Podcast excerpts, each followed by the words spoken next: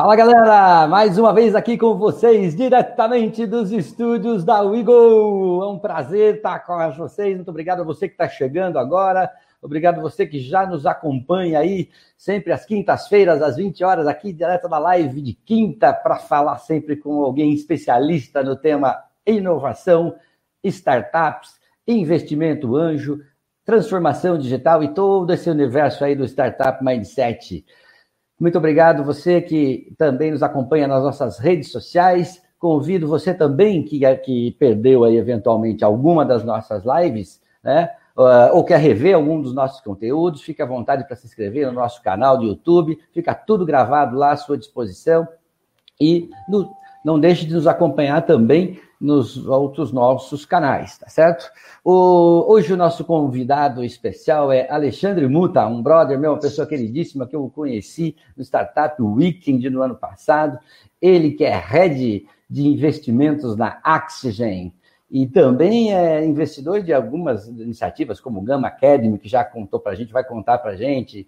É, adora é, investimentos na área é, social, aí vai contar para a gente. Também é fundador da Unitri, é, agência focada em design e branding, tá certo? Mas vamos lá, antes de tudo, eu quero lembrar vocês que a WeGo é um hub de inovação e que, uh, deixa eu colocar aqui para você, muito bem, é isso. E a WeGo atua aí, né, tem o propósito de ajudar empreendedores né, a transformar ideias em negócios de sucesso através dos nossos quatro pilares de atuação. O primeiro de aceleração, onde a gente ajuda empreendedores a é, a, a, no passo a passo da sua jornada da construção dos seus negócios tá, escaláveis, né? Ajudamos aí a selecionar essas ideias, a validar seus modelos de negócio. Também através do nosso pilar de educação, é, oferecemos mentorias, cursos, hackathons junto com universidades, alguns eventos de evangelização também na nossa comunidade, sempre levando o Startup Mindset, tá certo? E também ajudamos as empresas na sua transformação digital através de programas customizados de inovação aberta, constituição de hubs e a, também de intraempreendedorismo. Uh, agora, pelo braço nosso de investimentos, conectamos startups do nosso portfólio a outros investidores e também participamos de algumas, aí como Venture Builders e também, às vezes, co-investindo, tá certo?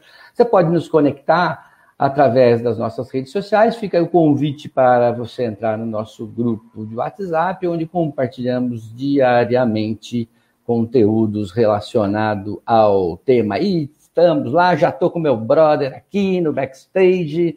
Deixa eu ver, deixa eu ver, deixa eu chamar ele aqui. Deixa eu ver.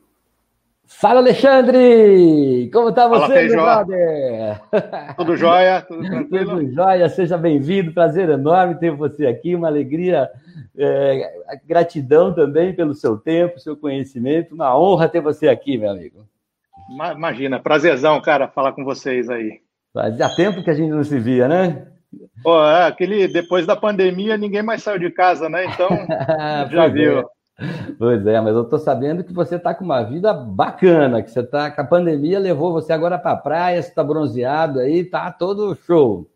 Pô, eu tô virando caiçara já, pô, tô ficando com marca de chinelo no pé, então né?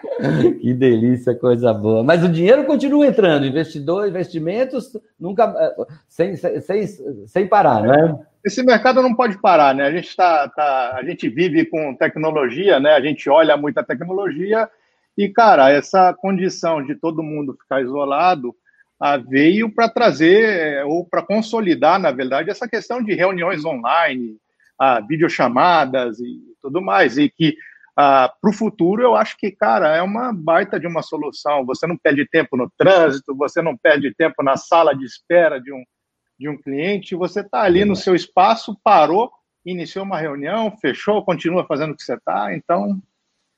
É, calhou bem.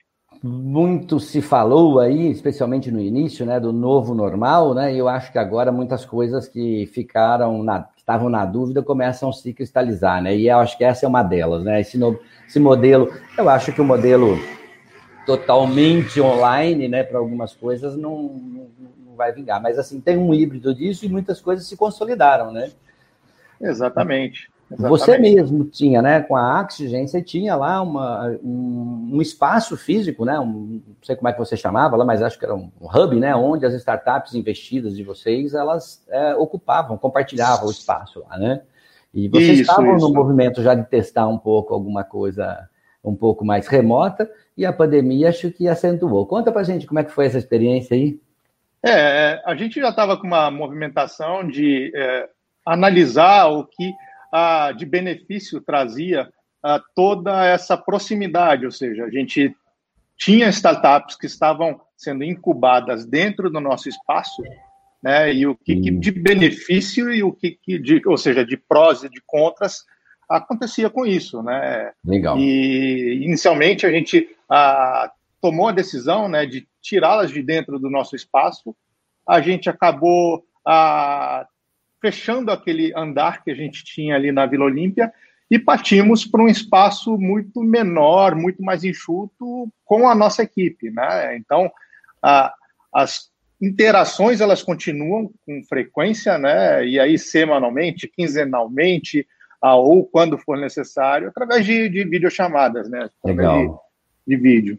Tá, né? É, uma coisa funciona que, super bem que, que bastante gente me pergunta, né? Porque assim, muitas das coisas foram forçadas a se adaptar e algumas coisas tiveram até um efeito mais uh, de maior resultado e outras nem tanto, né? Mas é bacana isso porque é, essa questão da gestão, né?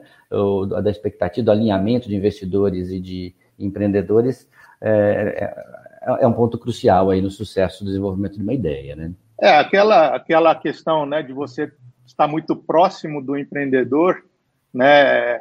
E isso trazer uma informalidade para toda a questão de gestão de portfólio, né?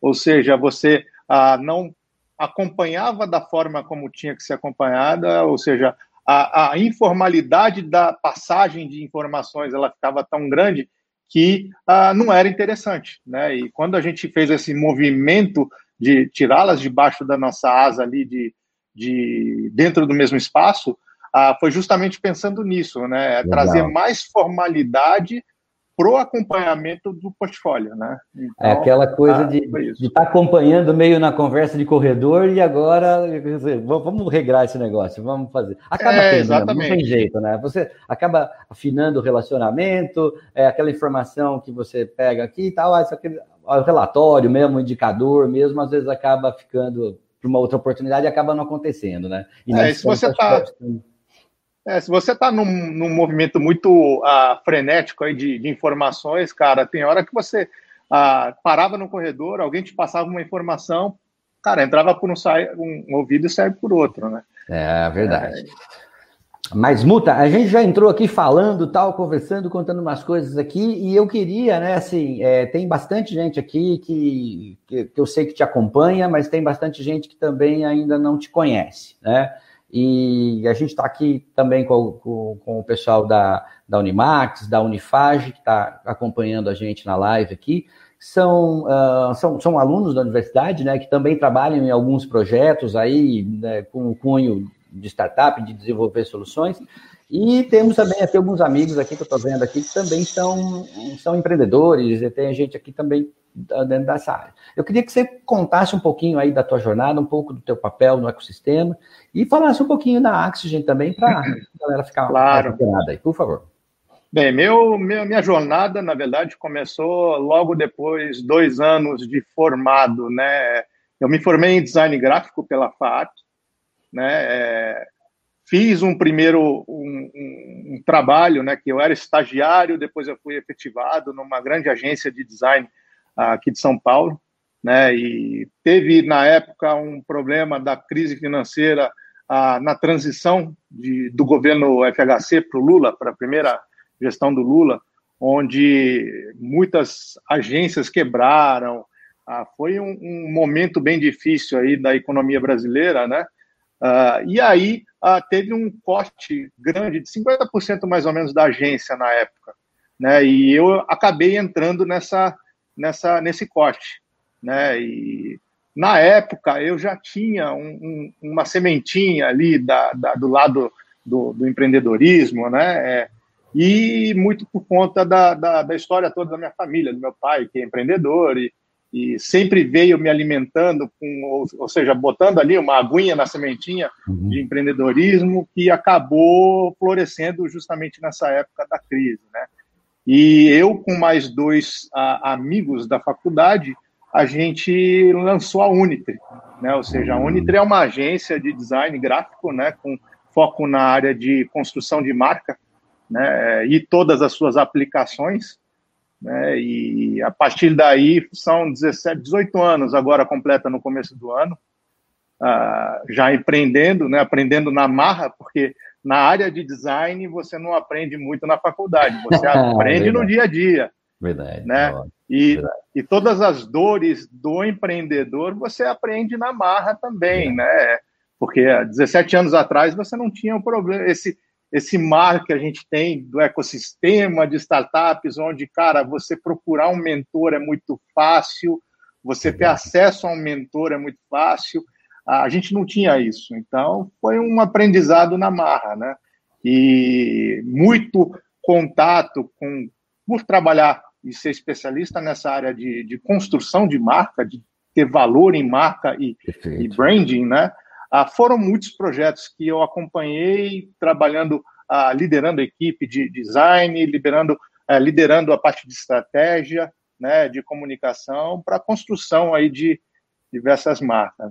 A partir daí surgiu a oportunidade de olhar para esse mercado com mais atenção, né, que foi a oportunidade que a Oxygen ah, me deu. E fiz uma transição, ainda sou sócio na Unitri, mas uh, part-time né, ainda, Uh, um pouquinho do meu tempo está lá. Hoje eu foco mais nessa área de, de inovação, de investimentos em startups, análise de negócios, né? Uh, e aí, falando um pouquinho da Axigen, a Axigen é uma instituição privada, né, sem fins lucrativos, que uh, surgiu para dar apoio a esses empreendedores, muitas vezes empreendedores de primeira viagem, né? É, que estão ali com uma ideia, querem colocar essa ideia para funcionar uh, e precisa aí de uma de uma um direcionamento, de uma mentoria, uh, de um uh, olhar, né, por quem já viveu muito mais coisa aí, né, para direcionar e investir no negócio. Você deu uma palestra agora aqui, né, meu amigo? Agora você contou praticamente tudo, resumiu a nossa, a nossa conversa aqui. Muito eu, bom. Eu falo muito, hein? Se eu estiver falando muito, você me interrompe. Não, não, mas assim, acho que você trouxe conceitos super importantes, né? E eu vou, vamos, vou alinhavar em cada um deles, né? Que são coisas que eu acho desse mundo que eu vejo também que, que são dúvidas, né? E de encontrar caminhos para quem para quem está chegando agora. Eu estou há bem menos tempo dentro do ecossistema do que, você, do que você, né? Eu sempre conto essa história aqui. E, assim, minha trajetória, ela foi dentro, a maior parte dentro do mercado corporativo, depois com, com consultoria. E há cerca de dois anos eu encontrei esse universo. E eu vi, assim, que eu tinha que fazer uma mudança de mindset, me adaptar a, a, a alguns modelos e essa busca por, por terminologia, por conceitos, por mentorias, né, foi o que me trouxe a, também a ideia de, de, reinventar, de criar o IGU, etc. Então, a gente, assim, às vezes eu tenho também essa preocupação de tentar é, otimizar o tempo de quem nos assiste, né, e trazendo alguns conceitos, né, evangelizando, educando, acho que está muito dentro do nosso propósito. Esse, o primeiro termo que você trouxe é de mentoria, né, é, o, o, conceito de mentoria ele está muito popularizado e muito mais acessível agora, como você disse. São poucas as empresas que se preocupavam com isso lá no passado. Algumas mais é, consolidadas, com seus planos de carreira, tinham um pouco dessa preocupação, né, desse, desse, desse encontro com alguém mais experiente para ajudar na sua orientação de carreira, né? E, é, exatamente. E, e, isso foi uma coisa que eu acho que está vindo agora para o mercado e que, de alguma forma, se aplica fortemente a uma iniciativa de investimentos aí, né? Esse é um é, ponto. Exatamente. Isso é um ponto interessante de falar, Feijó, porque né, é, o processo de mentoria, ou seja, o processo de acompanhamento de uma startup, a, a, de aprofundamento na, na, na, base dessa startup, cara, ela faz parte da jornada de investimento. Né? Como eu estava falando contigo antes, né, a uhum. gente tem um, um, um muitas vezes o, o, empreendedor novo, né, um cara que nunca passou por uma uma experiência dessa, ele acha que a partir do pitch, né, o pitch feito é, é ligar a bandeirinha e esperar alguém a sinalizar que quer investir, e, e não é muito bem assim, né? Ah, dificilmente acontece dessa forma. Então, ah, é bom entender que a, o processo de mentoria ele nada mais é do que uma etapa de construção de um relacionamento que a longo prazo pode se tornar ou não, né, um aporte, pode hum. se tornar um investimento num, num projeto, né? Perfeito. acho que você está tocando num ponto chave também, né? Acho que assim, eu acho que de alguma forma, uh, eu não sei se porque o conceito é muito novo, né? Ou se os programas em geral de aceleração eles são uh, muito condensados, curtos, existem muitos gaps que, que acabam ficando, né, entre esse, uh, esse entendimento do como que funciona esse jogo. Tanto, uh, eu vejo isso, assim, para investidores novos que estão chegando, mas para empreendedores que estão chegando nesse mercado. O jogo não é um jogo de investimento tradicional, a gente costuma falar disso, né? Tem até o termo né, que dá suporte para isso, que é o fundraising, né? Ou seja, toda a, a, a, essa, essas escadas de investimento Entender isso não é, não é tão trivial, a menos que você é, procure aí. E aí entra muito né, dessa, dessa questão que eu vejo nas aceleradoras, é, talvez às vezes até incentivar né, essa ideia de que oh, vamos aqui construir esse pitch e tal, e agora vai para o pitch e daqui para frente é buscar dinheiro. Né? No fundo, no fundo, é. acho que é um pouco diferente essa coisa. Né? Acho que é, startup boa, né, boas ideias, com um time capaz de executar aquela ideia, é, é objeto de desejo do investidor também, né? É, é exatamente. Assim, Matéria-prima para aquilo que eu vim fazer. Então, assim. É, é... Imagina que, assim, né? Um investidor ele entra num relacionamento mais próximo com o empreendedor a partir do momento em que ele fez a, a o aporte, né? Ah, uhum. Só que, cara, imagina você conheceu uma namorada no primeiro dia, você já pede ela em casamento. Não dá, é. né? Uh, raramente acontece, né? Então você precisa conhecer todo o histórico, saber ah, dos pontos positivos, dos pontos negativos, né? Olhar o perfil do empreendedor, né? Saber se ele tem um poder de execução muito bom, porque isso é fundamental, né? uhum. né? A questão da composição do time, ah, ou seja, é um, um início de um processo de um relacionamento a longo prazo, né? E, o, o, a etapa de investimento, de colocar o dinheiro, ela não está no começo, ela está mais para o final, né? Sim, verdade. Mais para o final do relacionamento, quer dizer, toda essa Exatamente. de conhecer e tal. É, bom, é, é, diante disso, né, aí você falou de mentoria e a gente fala do investimento, né, da importância disso e tal. Tem um outro termo aí que, é, que eu acho que também é, é bem clássico, né, que é o tal do smart money, né? A entrada do capital que ele vem acompanhado justamente dessa, desse conhecimento, da experiência de alguém que já viveu um monte de coisa no mercado.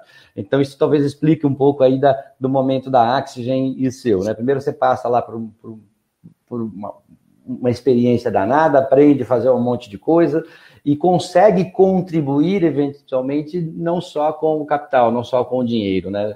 É, isso é mais comum é, em fases é, iniciais da startup, certo, é, é, é e à medida processo... que as rodadas de, vão investir, de investimento vão surgindo, o smart ele vai deixando de ser, vai, vai perdendo peso e vai ganhando mais money na brincadeira. Queria que você falasse um pouquinho disso, desse uma explanação para a galera aí também.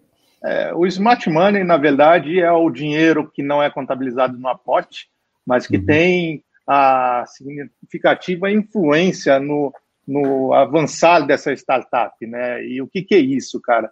É uh, a questão de contatos, de, de relacionamento, de abrir portas, né? Ou seja, você pode ter uma excelente ideia, mas se você não tem alguém que está junto contigo e vai colocar essa ideia no ouvido da pessoa certa, que vai fazer isso decolar ou que possa trazer um, um punch maior de, de aceleração, né? É, vai demorar para acontecer. Então, a questão do, do smart money né, é isso, é, é é a parte que não é contabilizada no dinheiro, né, no, no, no aporte, mas que precisa ser considerada, né? Ou seja, você tem aí investidores que são especialistas em determinadas áreas.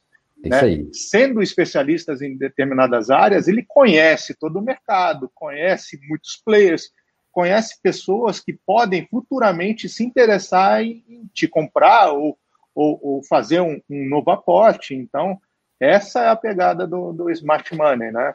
É. E, como é que está a maturidade disso no Brasil hoje? Assim, é, a gente vê né, muito um espelhamento muito de outros países, especialmente Estados Unidos, né, que é uma grande referência quando a gente fala isso, e a gente vê movimentos que começaram aí é, um pouco tímidos alguns anos atrás, mas hoje parece que a coisa está muito mais encadeada. Né? Como uma startup nasce, né, um investidor anjo entra ali e, e já de alguma forma começa a, esse trabalho, é, existe todo um, um, um, encadeamento de conversas com investidores que já vão é, possivelmente olhar para essa startup em rodadas futuras. A gente parece que está mais maduro, né, Alexandre? É, à medida que o tema como um todo, né, essa questão de startups, né, até um tempo atrás não se falava nisso, né? Uhum. Ah, então, com essa maturação do mercado, ah, a esse entendimento de, do que, que é, de como fazer, né, para que, que serve esses bichos, né, que são as Sim. startups, ah, todo esse tema ele acaba entrando em voga e, e cara, vai para todo mundo entende hoje em dia, né, ou pelo menos se espera que entenda aí a, todo essa esse processo, né. Mas é, um, é uma área assim que a, a, talvez os novos empreendedores, né, é, é, não tenham tanto essa visão, mas Clareza, a, né? o smart money faz muita diferença. Né? Faz Exatamente. Muita diferença. Legal. E, e, falando disso, né, logicamente, como na perspectiva do investidor, a gente tem é, simpatias com uma mais, vamos dizer assim, com uma área, ou afinidade com aquela área, ou conhecimento, né, o que de alguma forma acaba dando um pouco de direcionamento no olhar né, desses, desses, uh, desses grupos de investidores, de, enfim, é, fundos ou investidores pessoais. Como é que você, olhando para a Axis, como é que vocês se caracterizam nessa chamada tese de investimento? Quais são as áreas que vocês mais uh, têm observado e, e por quê? A gente olha a questão da, das teses, né, para que sirva como um guia, né, para para internamente a gente decidir se acompanha uma startup ou não, se ela entra e já, já é cortada logo de cara, porque ela não, não se encaixa em nenhuma tese né, da, uhum. da, da Oxygen. Então, as teses, as teses servem para isso, para dar um guia, um balizamento para a gente a seguir com, com as conversas e, e futuramente investir. Né? A base das teses elas são definidas muito por questões justamente de smart money, relacionamento, são áreas que eu circulo bem ou que a, a gente tenha portas abertas para apresentar um projeto para qualquer a, grande investidor, ou seja, são, são guias que servem para assim, receber uma startup no, no, uhum. no, no Dealflow, é, poxa, essa aqui não tem nada a ver comigo. Não tem nada a ver com sei, é. É, essa aqui eu não sei nem falar com quem falar ou como é que eu vou avançar com isso. Então ela já cai fora da, da nossa da nossa sequência né, de, de interações. Legal. Então, então a, hoje a gente.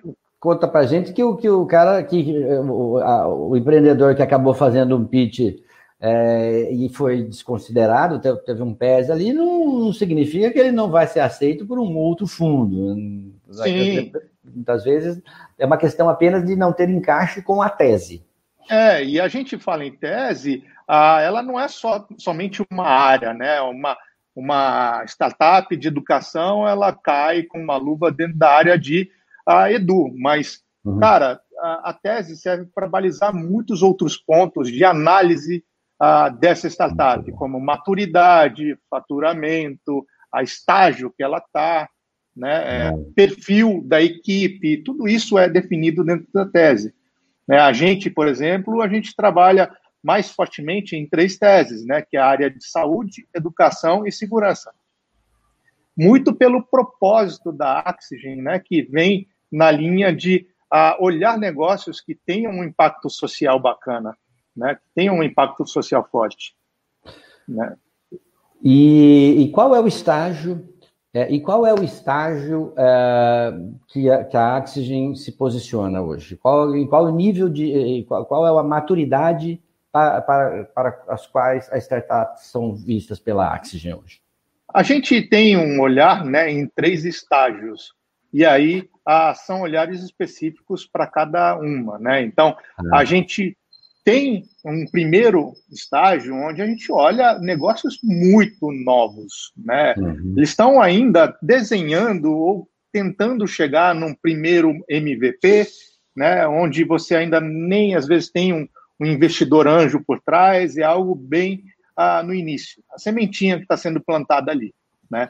A, a, segunda etapa é quando o, o empreendedor precisa de um de um bust de dinheiro aí para criar um MVP, né, para saber se aquela ideia que saiu do papel ela vale, né, se ela é validada, se tem Legal. cliente, se consegue a, a, atender bem um cliente, né? Ah, e a terceira etapa é a parte de tração, né? Ou seja, a startup já fez todo o dever de casa de lançar um MVP, estudar o mercado, buscar cliente, encontrar clientes, muitas vezes validar uma máquina de vendas, né? Perfeito. E já tem ali o, o projetinho, é, ou seja, é só botar dinheiro para tracionar.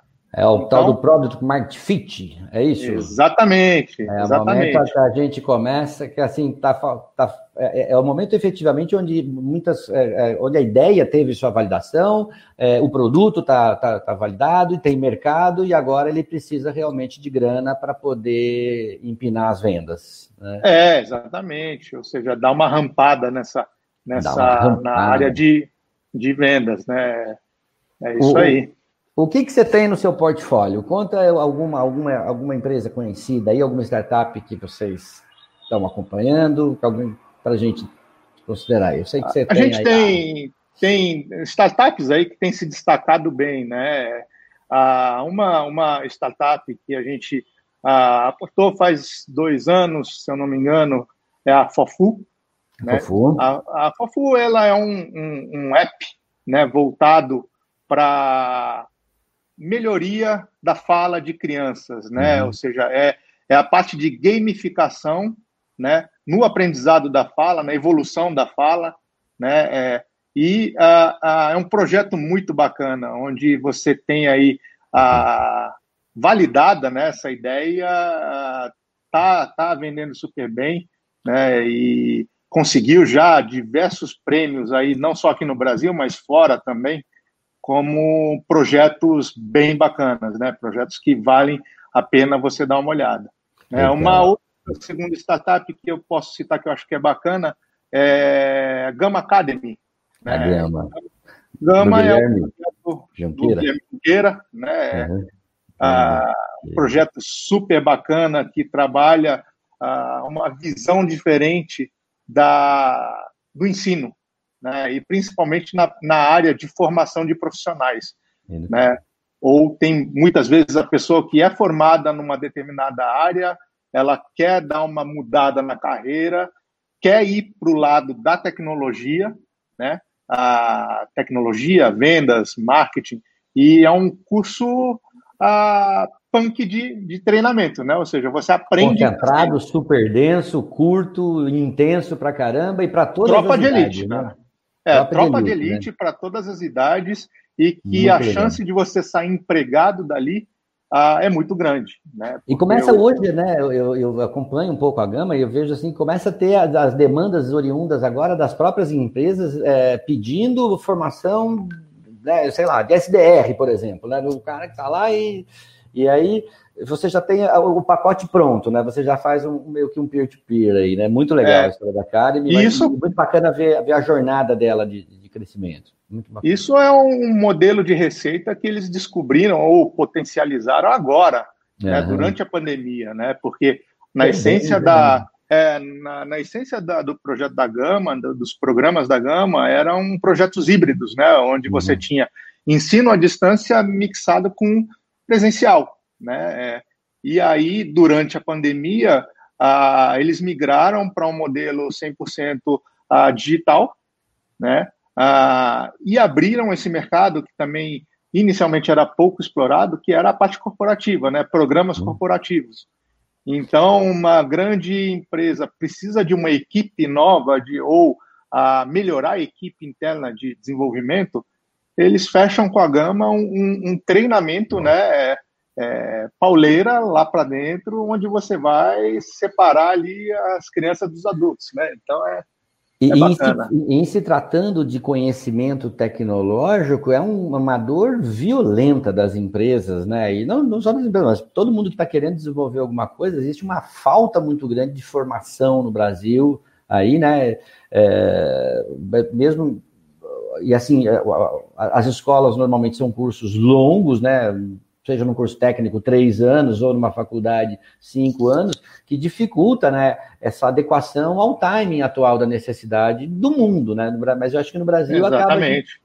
acaba sofrendo um pouco mais com isso, né? Então, é, essa sacada né, de, da Gama, né, não só da Gama, mas de todas as startups que conseguem identificar uma dor real né, e conseguir solucionar, eu acho que é o grande segredo aí para é, para que venha se desenvolver e poder ter acesso ao capital. Exatamente, é uma área, nessa área de tecnologia, né? É, é, cara, não é muito raro você encontrar desenvolvedores que estão trabalhando de outro país, né? Você ah, trabalha 100% digital e está trabalhando com um cara na Tailândia, né? Então, ah, essa questão de demanda, ou seja, o mercado brasileiro está demandando muito uh, profissional nessa área, só que não se consegue formar profissionais nessa área.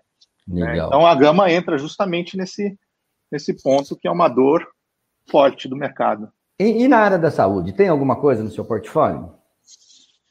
A área de saúde a gente tem trabalhado, a gente tem analisado a, a diversas a, oportunidades, a gente está negociando um exit num, num, num projeto, né? É, eu não posso ainda revelar nada, mas a gente tem acompanhado a área de saúde, frequentemente chegam oportunidades nessa uhum. área, né? É, são projetos inovadores super bacanas e que a, a gente tem muito que crescer nessa área ainda, viu? Tem, né? Nossa, ah, tem, tem, tem muito que crescer. O mercado é um mar azul né? ainda, cara.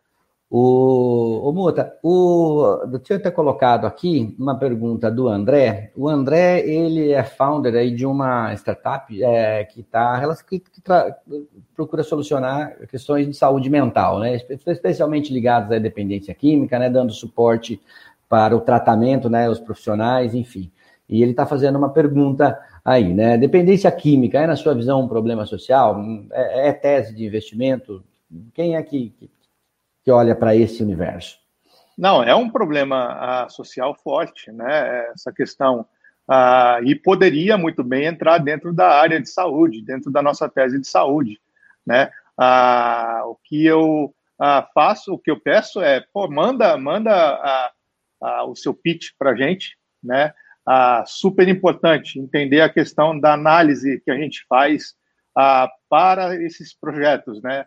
A gente precisa olhar o pitch, precisamos conhecer os, os empreendedores, precisamos conhecer o histórico, né? E precisamos entender como é que essa empresa receita, né? É, Para fazer uma análise e a partir daí começar aquilo que eu te comentei no começo, um relacionamento, ou seja, é, conhecer o empreendedor, a, passar o nosso olhar sobre o negócio, né? Saber se ele é a, passível de entender o nosso olhar e mudar e, e, e às vezes aplicar as sugestões que a gente dá, né? É, e evoluir. Com a evolução vem a, a questão do investimento, né? Sentiu que está no momento, vamos investir.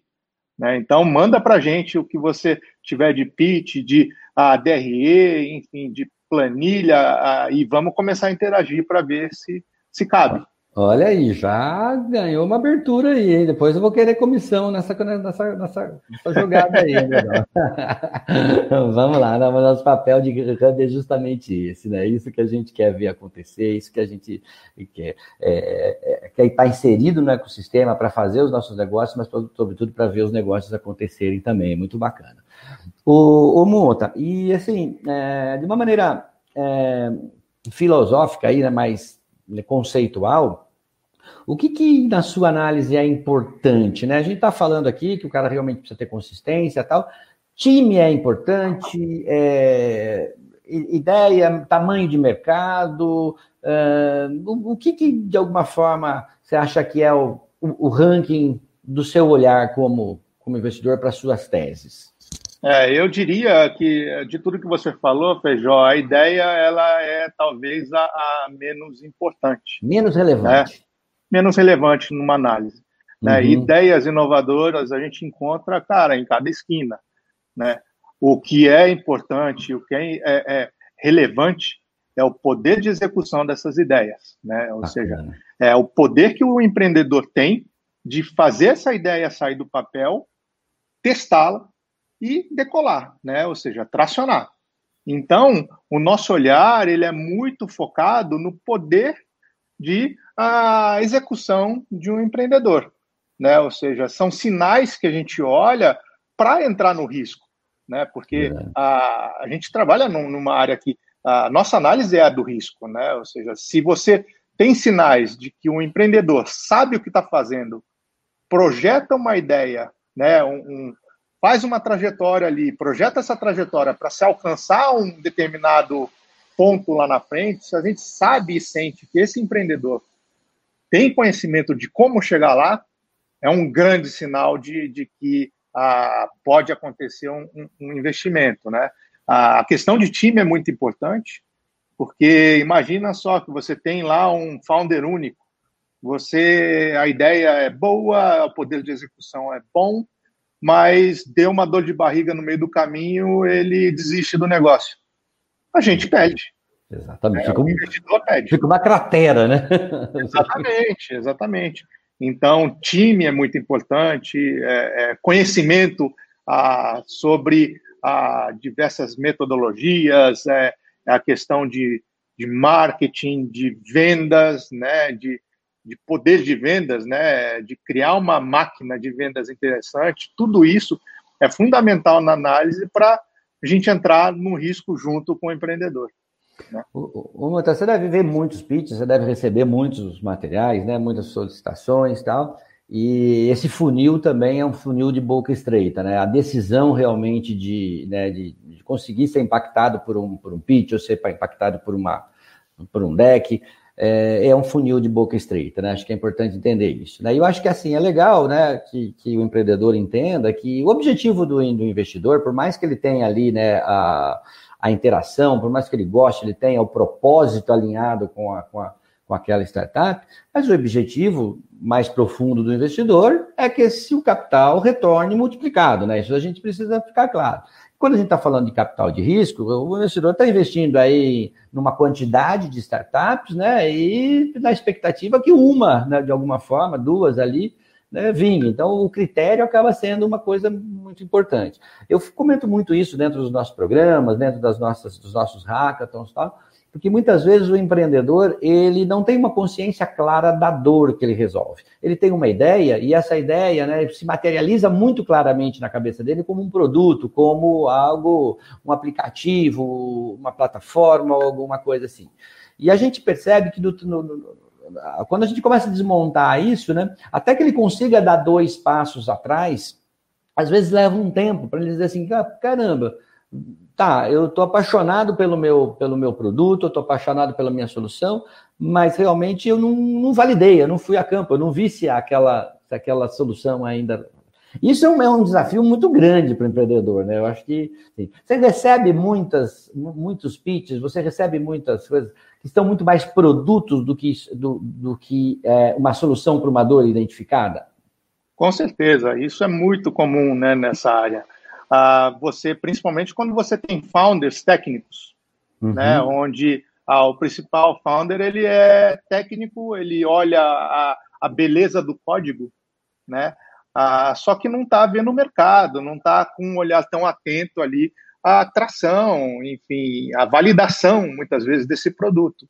Então, a, a, exemplo aí de diversas, diversas startups e que hoje são unicórnios, Cara, às vezes você começa com um processo de validação onde o MVP, às vezes, é um PowerPoint.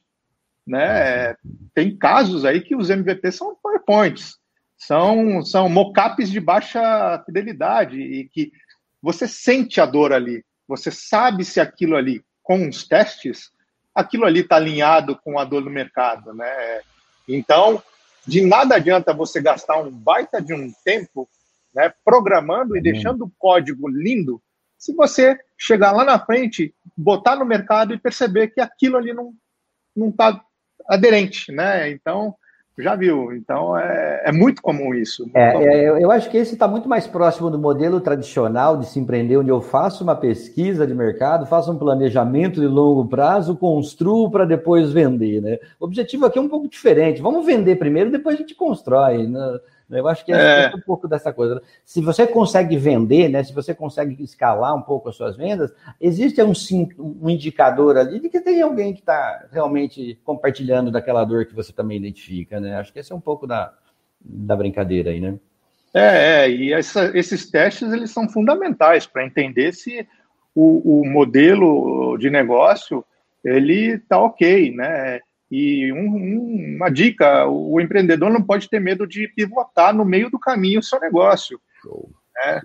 Não pode ter medo, porque às vezes uma mudança drástica vai fazer toda a diferença lá para frente. Né? Ou seja, uh, cai aí no conceito fundamental da startup. Né? O que, que são as startups? Cara, são pequenas empresas que estão testando, validando o seu modelo de negócio, que buscam um negócio repetitivo, escalável e lucrativo, cara.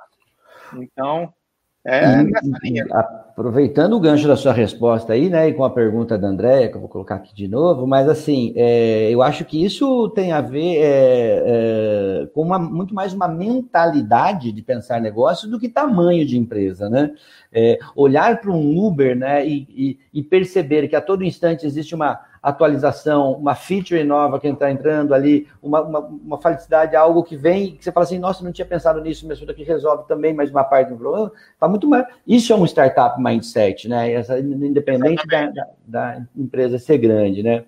E a Andréa nos é. pergunta algo um pouco em cima disso daí. O Alexandre, o Alexandre assim, ela, ela, é aluna, ela disse que ela é aluna de logística da Unifage, né? E os, ela pergunta quando uma startup deixa de ser Uh, quanto que deixa de ser startup, né? Quando o, empreendimento já, quando o empreendimento já resolveu o problema inicial, tem condições de continuar oferecendo solução sem depender de outras organizações? O que você acha disso? Ah, cara, eu acho que uma startup deixa de ser uma startup quando ela cai no erro de entrar no modelo tradicional de empresa, né? Onde você tem burocracias diversas, você não tem uma velocidade de execução alta, né? Ou seja, você começa a travar todo o processo de, de desenvolvimento de produto, ou que seja, ah, de forma que vai tornar essa empresa lenta né? Ah, e engessada. Então, eu acho que uma empresa deixa de ser startup na hora que ela muda a mentalidade que ela tem, né, de ser rápido, de ser ágil, de, de ter o poder de mudar de caminho na hora que eles acharem que deve mudar, né? Ah, e aí, uh, nessa, nesse ponto, eu acho que quando ela perde isso, ela deixa de ser uma startup. Porque mesmo, né, assim, é, em algum momento, né, quando, quando você tem aí, é, você vai partir, vamos dizer, de três, de um grupo de três pessoas, depois serão dez, um dia serão cem, serão mil, serão cinco mil. É óbvio que processos vão ser estruturados né, nessa organização que cresce, tá? É, mas tem que ter um olhar justamente da agilidade, né? Independente do Exatamente. tamanho dessa empresa, sempre o engessamento vai acontecer um pouco, mas né, o, a, o ambiente criativo, a disposição em olhar para a dor realmente tem que estar nas raízes dessa cultura, né, Alexandre? É, e acho que outro ponto fundamental é, é a questão do olhar para o usuário, né? Hum, Ou seja, a, uma startup está com foco do olhar né, num usuário final. Né? Uma empresa ela está visando o lucro ali, né? ela perde um pouco essa questão de foco. Né? Então, eu acho que essas diferenças também são, são fundamentais para definir quando uma startup deixa de ser uma startup ou não. Bacana. Bom, é, tem uma pergunta que sempre me fazem também, né? E a gente sempre está conversando aqui com universidades, com empresas, com governos também, né? E a gente às vezes ouve, é, tem acesso a alguns dados. Aqui eu quero compartilhar uma coisa com é, você aqui, que é um dado do distrito, né? É, o distrito diz que, que as startups é, atraíram neste ano cerca de 2,2 bilhões de dólares de investimento, né? É, a pergunta é, é tem dinheiro, tem capital o que, que falta no Brasil, na sua visão, para este encontro entre bons projetos e capital? Ah, eu acho que é um olhar bem, bem macro sobre isso. A, a, a questão da economia, né? a questão da, das travas de burocracia que a gente tem hoje, né? ou seja, a gente está olhando aí para frente para ter o marco regulatório das startups, né? Uhum. Que vai a, promete destravar muita coisa, né? Ah, e aquilo, o empreendedor ele tem um olhar ah, para frente e um, um, senso de autoproteção muito grande. E com uma burocracia muito grande, você acaba botando um pé atrás num, num possível investimento, né? É, na hora que você tem esse caminho mais ah, delineado, mais livre, né, mais seguro para o investidor, né, juntamente com uma economia mais estável, né, é, eu acho que tem aí para frente um bom caminho para desenvolver muito essa área. E, né? e você acha que o Brasil está caminhando como nisso? Quer dizer, nós estamos andando. É, a gente vê, né, assim, logicamente, né, quando, eu, quando eu tenho pesquisado bastante sobre China, né, e eu vejo uh, que uh, esse, esse, universo, esse ecossistema, assim, com crescimento, com taxas né, gigantes, né, o acesso ao capital, sem nos Estados Unidos sem contar, né, quer dizer, muito mais maduro. Como é que você vê? Israel também é um outro país muito. onde né, que tem, tem se posicionado uh, bem, né? E, e, às vezes a gente também ouve o seguinte: ah, o Brasil também tem capital, o que falta são bons projetos. Né? Da sua visão, o Brasil está amadurecendo? Qual é o ciclo que a gente está vivendo? Tem bons projetos? Não tem? Tem dinheiro? Não tem bons projetos? Como é, qual que é o, o mar que a gente está navegando aí? Eu acho que uh, o Brasil tem bons projetos. Uh, não é à toa que a gente tem um, um, um bom número de unicórnios aí, né? uhum. né? Uh, startups que cresceram, expandiram, estão em novos mercados, não só aqui no Brasil, mas no mundo inteiro, né? Ah, então, ideias e empreendedores com poder de execução muito grande a gente tem, né? E tem muito. Ah, como é ainda um mercado muito novo, você não tem toda essa ah, toda essa base que países como Estados Unidos, Israel, China têm, uhum. né? Ah, então, eu acho que o Brasil ainda tem muito a crescer nessa área e vai crescer muito, porque, cara, brasileiro tem, tem ideias sensacionais. E, e, tendo um bom time, tendo um poder de execução bom, cara, é decolar. Não tem, não tem muito segredo para fazer isso decolar, né? É. O ecossistema brasileiro ele é jovem, né? Ele assim, talvez é ele jovem. Tenha, né, ele tinha, tivesse ali, né, raízes ali, mas esse conceito, essa consolidação, ele começa, não sei, é bem recente isso, né? Acho que tem bastante coisa vindo pela frente. É, até, até porque é sinal, né? A gente não tem um marco legal aí das startups ainda. Né? Está se desenhando algo para a gente ter isso muito em breve. Né? Então, é um sinal de que o mercado ainda é muito novo. E experiência conta? Experiência do, cara, do empreendedor conta. conta? O cara precisa quebrar duas vezes para ter sucesso? Três vezes? Como que é isso? É uma, uma faca de dois gumes isso aí, né? Porque a experiência é muito bem-vinda, mas aquele que é muito experiente também às vezes traz um ego muito grande. Uhum. E o olhar de fora, quando você sugere alguma coisa, muitas vezes ele pode ser interpretado como, pô, o cara não sabe nada e está querendo que eu mude meu modelo de negócio para a visão dele. Ah, então, essa questão da, da senioridade né, é, do empreendedor, ela tem, tem esses dois lados. Né? Você pode pegar um cara muito a, a, que te ouve muito, que ouve, testa, valida e te traz respostas, ah, como você pode pegar aquele cara que, pô, o cara quer me, me ensinar a fazer o meu negócio. Aí... E não vai fazer, e não vai mudar. Então, é, essa questão está muito ligada com essa questão de, é. de idade, né? Eu pergunto isso, né? Porque a gente vê alguns documentários. Tá? Aliás, outro dia estava vendo um podcast, né? É, em que o, o Edson Guilgonati falava sobre isso, né? O Edson trabalhou comigo na Lucent lá atrás, lá no começo, né? E hoje ele aí, né? Acho que tá, tá é, eu acho que ele está em, é, é, em, estágios de investimento, se eu não estiver enganado, é, posteriores né, ao que a, que a, a e ele falava uhum. de uma coisa, justamente essa questão de Israel. Quando que Israel começou realmente a, a, a perceber que o negócio estava tracionando? Quando começou a surgir as segundas rodadas de investimentos, né? É, as, as segundas rodadas de, de, de, empreendedores, né? segundas rodadas de negócio. A experiência de vir montar um negócio, pivotar ela no meio do caminho, começar de novo, ou eventualmente até, ah, não deu certo, tal, voltar. Mas a persistência uh, é muito bem vista né, pelo, pelo investidor, porque existem alguns erros que supostamente aquele empreendedor não vai começar de novo. E parece que, a, que, o, que, o, sucesso começou a ficar mais consistente, né, quando você tem aí segundas rodadas. Um pouco dessa é meu objetivo da, da pergunta e da experiência, né? Mas realmente, né, é, você tem um é, cara, é cultural, bom, né, novo, isso. né? É meio cultural, né? Hoje aqui no Brasil, isso eu vi numa palestra do do, se não me engano, do, do cônsul de Israel ali na, na Eretz. É. Não, não foi nem na Eretz, foi na Mercas, né, que é a aceleradora lá do Grupo de Israel, né? Ah, ele falando da questão cultural, né?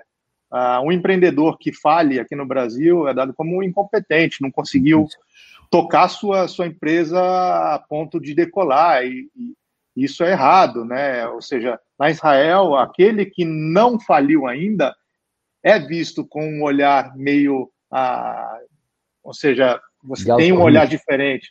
É, é será que. Cara ainda pode quebrar, né? É, será que ele, ele, ele não quebrou porque ele não, uhum. não empreendeu direito? Ou, ou, enfim, é uma diferença cultural isso, né? É incrível isso. Exato. E aqui nós estamos com o professor Fernando aqui fazendo uma pergunta para você, Alexandre. Quer dizer, com a retomada da economia, né? é, existe aí um, um, perfil de startup mais procurado por investidores? Você acha que tem isso? Tem, sempre tem. É aquela que te traz mais lucro no futuro. É, que escala mais, né? exatamente, exatamente. A gente não pode deixar ah, esse olhar né, é, de lado. É, o empreendedor olha o retorno, olha o risco uhum. e olha o retorno, a possibilidade de risco lá na frente, a, a possibilidade, possibilidade de retorno lá para frente, né? Então, isso é, é o olhar de todo investidor aí, né? De todo investidor, é verdade, realmente. E deixa eu ver aqui o que mais que a gente tem aqui, tem mais algumas perguntas. Bom, é, Marcelo, tal. É, o pessoal, em geral, as perguntas se repetem aqui um, um, um pouquinho.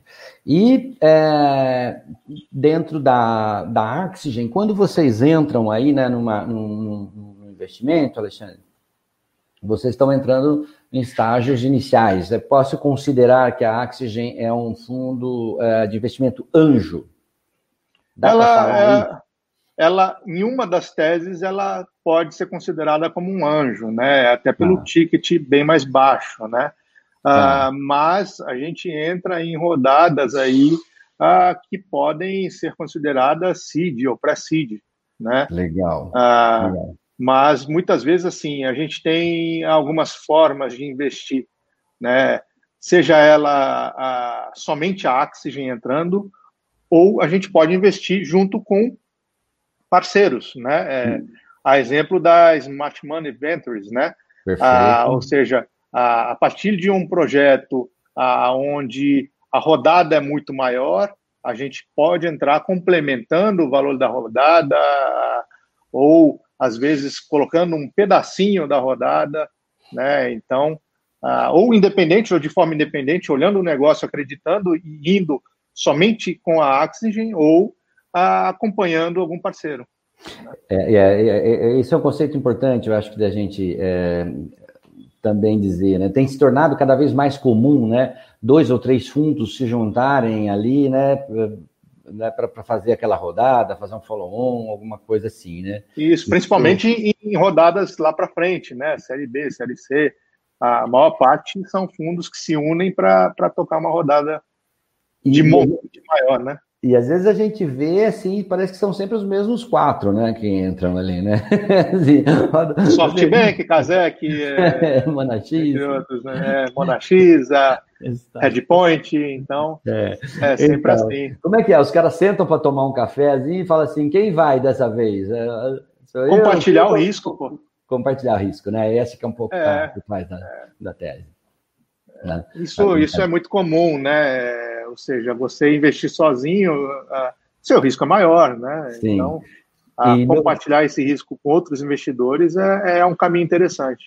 E os fundos, na verdade, eles para poder mitigar esse risco, eles acabam diversificando, investindo em várias startups, né, para poder justamente fazer isso. E aí precisa de um, um, capital maior, e aí faz sentido estar tá junto, né? Com, Exatamente. Com... Tem, tem, tem essa, é, fundos que têm essa tese, né, de uh, eu pulverizo, né, é, minha, uh, meu portfólio, né, e espero, espero colher uma, um retorno em uma delas, né?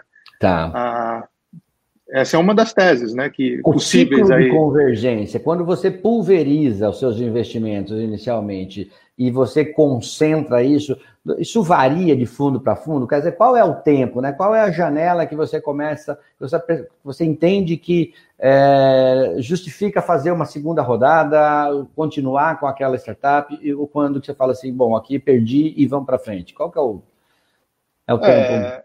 que vocês Bem, primeiro, esse, essa questão de, de uh, timing, né? Ou seja, a gente sempre olha a rodada, uh, ou seja, o montante da rodada vai servir para que essa startup sobreviva durante um período, né? É, pagando ali a, a, operação, enfim, equipe e tudo mais, né? É, a gente já sabe que ao final de um determinado número de meses, aquele dinheiro que foi aportado, se não tiver a, uma inclusão de receita, ele vai acabar, tende a acabar. Uhum.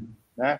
Então, a, é muito nessa linha. Você aporta para um período sabendo que antes do dinheiro acabar, o empreendedor e o grupo vai tentar buscar um novo aporte para te dar mais fôlego por um mais por mais x anos.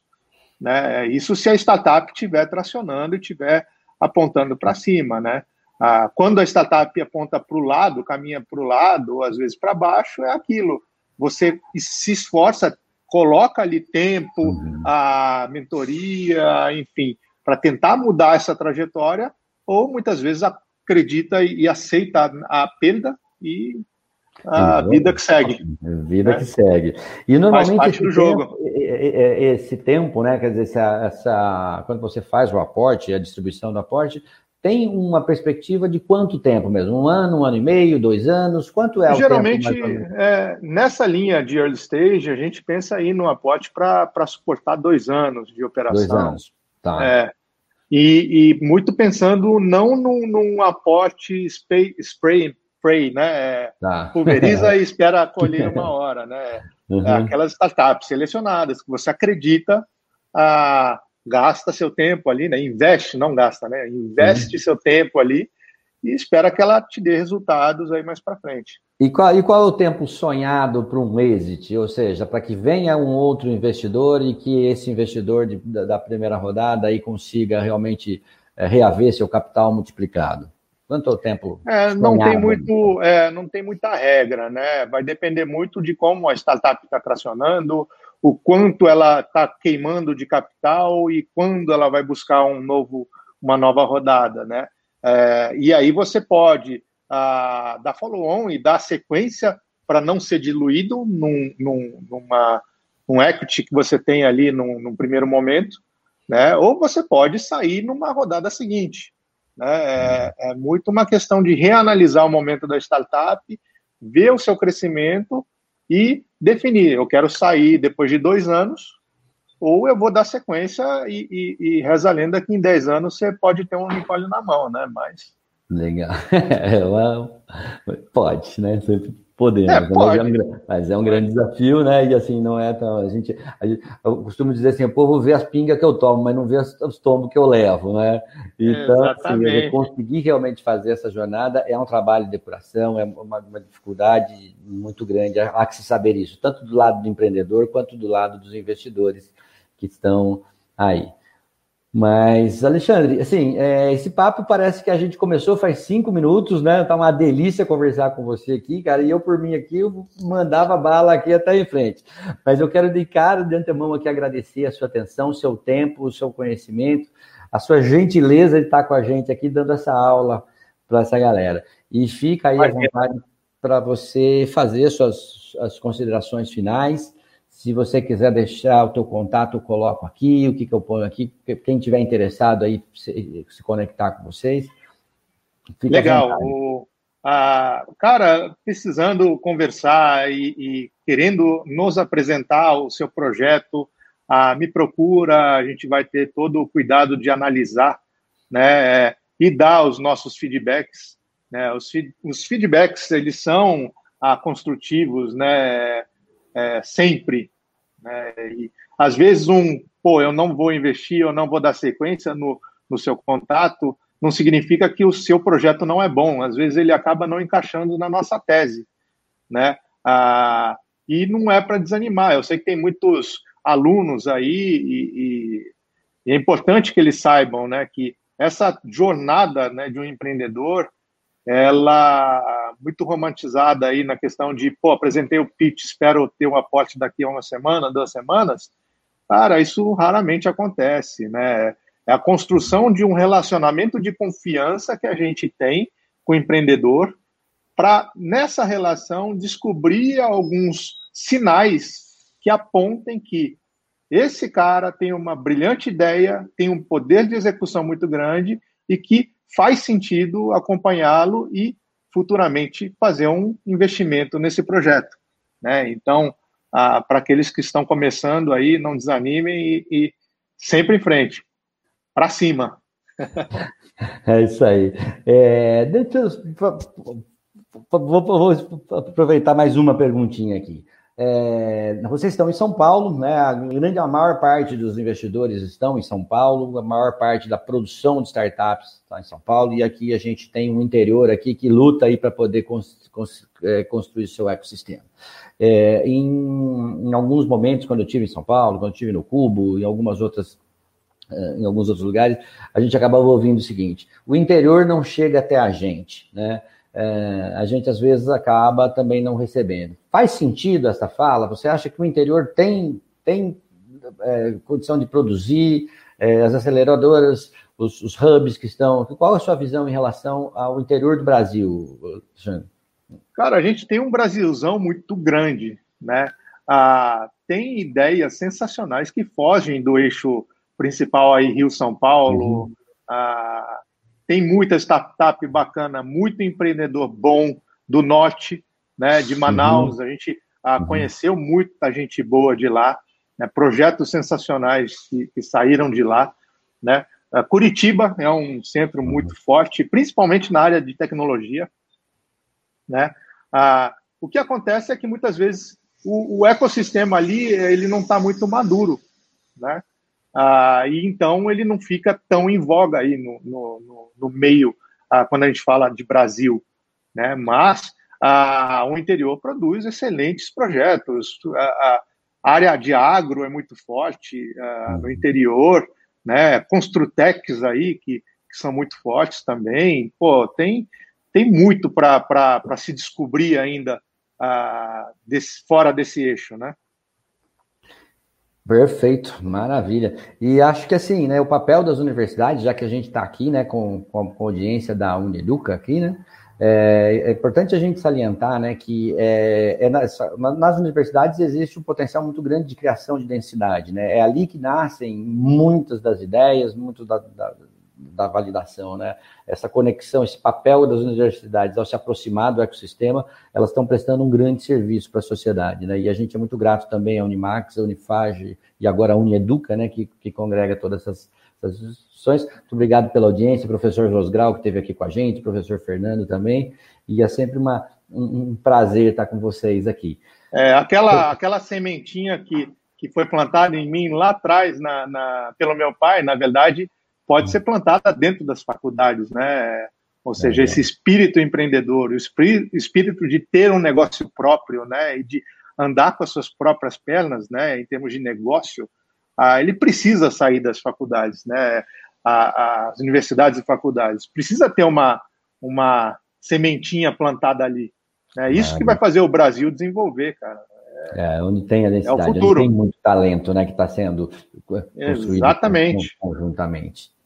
Maravilha. Alexandre, mais uma vez, obrigado aí pelo seu tempo, sua dedicação. A gente sabe aí que você tinha aí algumas situações particulares aí que estavam impedindo da gente fazer esse bate-papo. Fico muito feliz. Eu que agradeço, Feijó. Tá bom? Grande prazer, cara. vamos lá. Galera, eu, nós vamos ficando por aqui. Quero agradecer também, né, você que tá, esteve com a gente. É, voltamos na próxima quinta-feira com mais um bate-papo como esse, sempre a partir das 20 horas, tá certo? Se você está gostando desse conteúdo, venha fazer parte do nosso grupo de WhatsApp, onde a gente compartilha diariamente é, conteúdos, né? E falamos sempre sobre inovação, empreendedorismo e além das mentorias, né? Com os nossos parceiros da WeGo. É só entrar no nosso link bit.ly barra e se inscrever, tá certo? Ficamos por aqui. We go together, we go fast, we go now.